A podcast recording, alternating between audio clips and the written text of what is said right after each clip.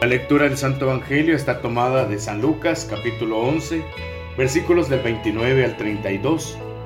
En aquel tiempo la multitud se apiñaba alrededor de Jesús y éste comenzó a decirles, la gente de este tiempo es una gente perversa, pide una señal, pero no se le dará más señal que la de Jonás. Pues así como Jonás fue una señal para los habitantes de Nínive, lo mismo será el Hijo del Hombre para la gente de este tiempo. Cuando sean juzgados los hombres de este tiempo, la reina del sur se levantará el día del juicio para condenarlos, porque ella vino desde los últimos rincones de la tierra para escuchar la sabiduría de Salomón, y aquí hay uno que es más que Salomón. Cuando sea juzgada la gente de este tiempo, los hombres de Nínive se levantarán el día del juicio para condenarla, porque ellos se convirtieron con la predicación de Jonás, y aquí hay uno que es más que Jonás. Palabra del Señor, gloria y honor a ti, Señor Jesús.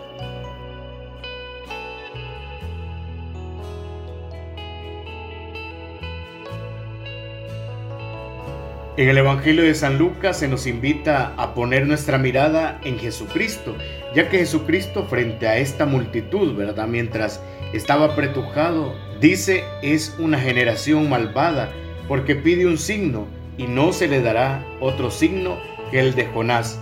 El signo de Jonás sabemos que Jesús está alertando. Es un signo que los ninivitas se convierten por la predicación de Jonás.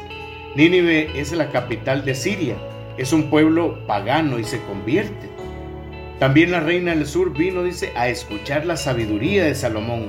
Y Jesús dice, aquí hay alguien más grande que Salomón. El signo que es la resurrección, porque Jonás estuvo tres días y tres noches en ese pez y todos conocemos ese pasaje bíblico. Así estará también pues el Hijo del Hombre. Este pueblo se cree muy seguro.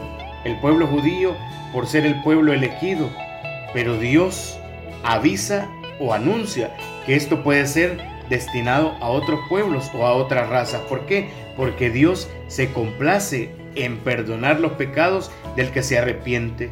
Por una parte y en primer lugar, pues Jesús es más importante que Jonás. Descubre que la palabra de Jesús tiene más fuerzas. Entonces tenemos que preguntarnos si, si cuando escuchamos la palabra del Señor, si de verdad estamos abiertos para la conversión.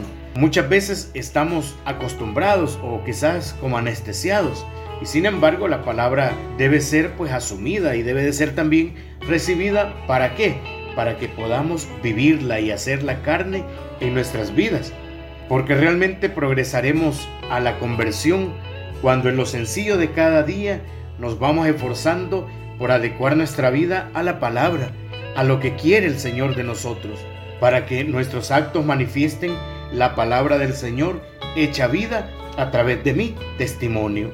Vamos a pedirle pues entonces al Señor que realmente nos ayude siempre, pero especialmente en este tiempo de cuaresma, con nuestra actitud a liberarnos de todo lo que no es de Dios, para que realmente podamos aferrarnos a esa palabra de Jesús, a dejarnos convertir, a descubrir que no necesitamos más signos. ¿Por qué? Porque el signo es Jesucristo. Y mirándolo a Él, escuchándolo a Él, no necesitamos nada más que seguirle. Que el Señor pues nos dé un deseo muy hondo y muy fuerte para lograr convertirnos.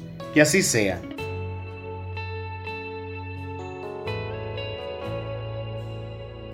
Oremos juntos. Danos Señor valentía para cambiar por dentro. Danos un corazón nuevo para alabar tu nombre y manifestar en nuestra vida la resurrección de Cristo, sin avergonzarnos de su cruz ante el mundo. Amén. En el nombre del Padre, del Hijo y del Espíritu Santo. Amén.